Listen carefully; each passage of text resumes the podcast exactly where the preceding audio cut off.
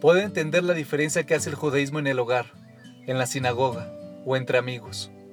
Pero ¿cómo puede hacer la diferencia en la forma en que desarrollo mi carrera? Mijael.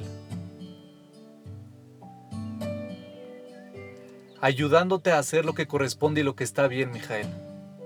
Nos han sacudido los escándalos que involucran a banqueros, financistas, parlamentarios, políticos, periodistas y a la policía.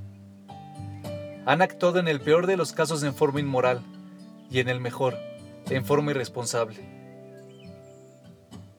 Sabemos ahora que no podemos considerar la moralidad como un hecho consumado. Aún personas en posiciones de mucha confianza nos pueden traicionar esa confianza. Y sabemos por qué. No porque sean malvados, sino porque tienen una visión creativa. Si todo el mundo lo hace, ¿por qué yo no? ¿Quién se va a dar cuenta? Además, este es un mundo brutal, competitivo, de vencer o ser vencido. Y estrictamente hablando es legal. Y si no lo fuera, siempre puedo contratar a un abogado para que diga que lo es. La ganancia es grande, la desventaja pequeña. Es así, como gente inteligente hace cosas tontas. Si quieres protegerte de hacer cosas tontas, debes guiarte por una sabiduría mayor que la tuya y más antigua que la de tus contemporáneos. Con respecto a la sabiduría moral, no hay tradición más fuerte que la del judaísmo. La voz de la Torah es la voz de la moral de la civilización occidental. Dice, ama a tu prójimo como a ti mismo. Ama al extranjero, porque tú fuiste una vez extranjero. Justicia, justicia perseguirás Condúcete con justicia, ama la misericordia y camina humildemente con tu Dios. Escucha estas palabras del Haftarah de Yom Kippur, tomadas del libro de Isaías. ¿Es este el tipo de ayuno que he elegido? ¿Solo un día para que la gente se humille? ¿Es solo para que uno incline su cabeza como un junco y estar postrado con un saco y cenizas? ¿Es esto lo que llaman ayuno, un día solo para el Señor? No es este el tipo de ayuno que he elegido, soltar las cadenas de la injusticia y desatar las cuerdas del yugo para liberar a los oprimidos y romper todos los yugos.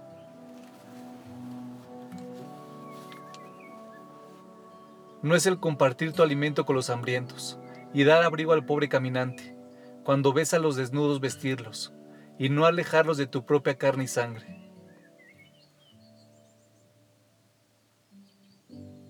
¿Quién más habla de esta forma, Mijael? Ni los egipcios, ni los babilónicos, ni los antiguos griegos o romanos, ni Descartes, Kant, ni Nietzsche. Albert Einstein habló sobre el casi fanático amor por la justicia que le hizo agradecer a las estrellas el haber pertenecido a la tradición judía los judíos agregaron algo, una inflexión, un acento, una urgencia y una pasión a la voz moral de la humanidad. Naturalmente, los judíos no tenemos el monopolio sobre la conciencia ni sobre la virtud. No lo pretendemos. Creemos, como dijo Rabbenu Nisim Gerondi en su introducción al comentario sobre el Talmud, que los mandatos morales han sido vinculantes desde que los primeros seres humanos pisaron la Tierra. Los seres humanos, como han estado demostrando los psicólogos evolucionistas, poseen un sentido moral. Es lo que nos convierte en animales sociales. Pero permíteme ser franco. Sea lo que elijas hacer, habrá momentos en que estarás tentado de cortar caminos, de sacar ventaja a una situación, de acomodar las reglas a tu propio beneficio, de usar un acceso privilegiado o información reservada, o hacer algo que sabes que no deberías hacer, pero que otros lo hacen aparentemente con impunidad. No existe vida sin tentación. Es ahí donde todos los hábitos del corazón que inculca el judaísmo marcan la diferencia lo que rezamos, lo que aprendemos de la Torah, las historias que aprendimos de niños, las expectativas que sabemos que tienen de nosotros, hasta el simple conocimiento de aunque nadie sepa lo que estamos haciendo, Dios sí lo sabe. Y Dios es la voz de la conciencia del corazón humano. Esto es más importante que lo que yo te puedo decir.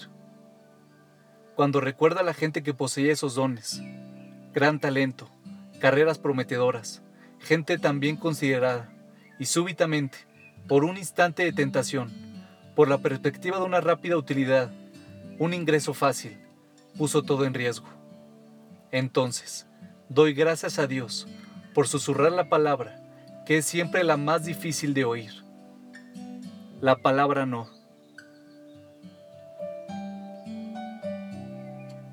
Ruth, Mijael, créanme, si evitar la tentación fuera la única cosa que nos da el judaísmo en toda nuestra vida, igual equivaldría a todo el dinero del mundo.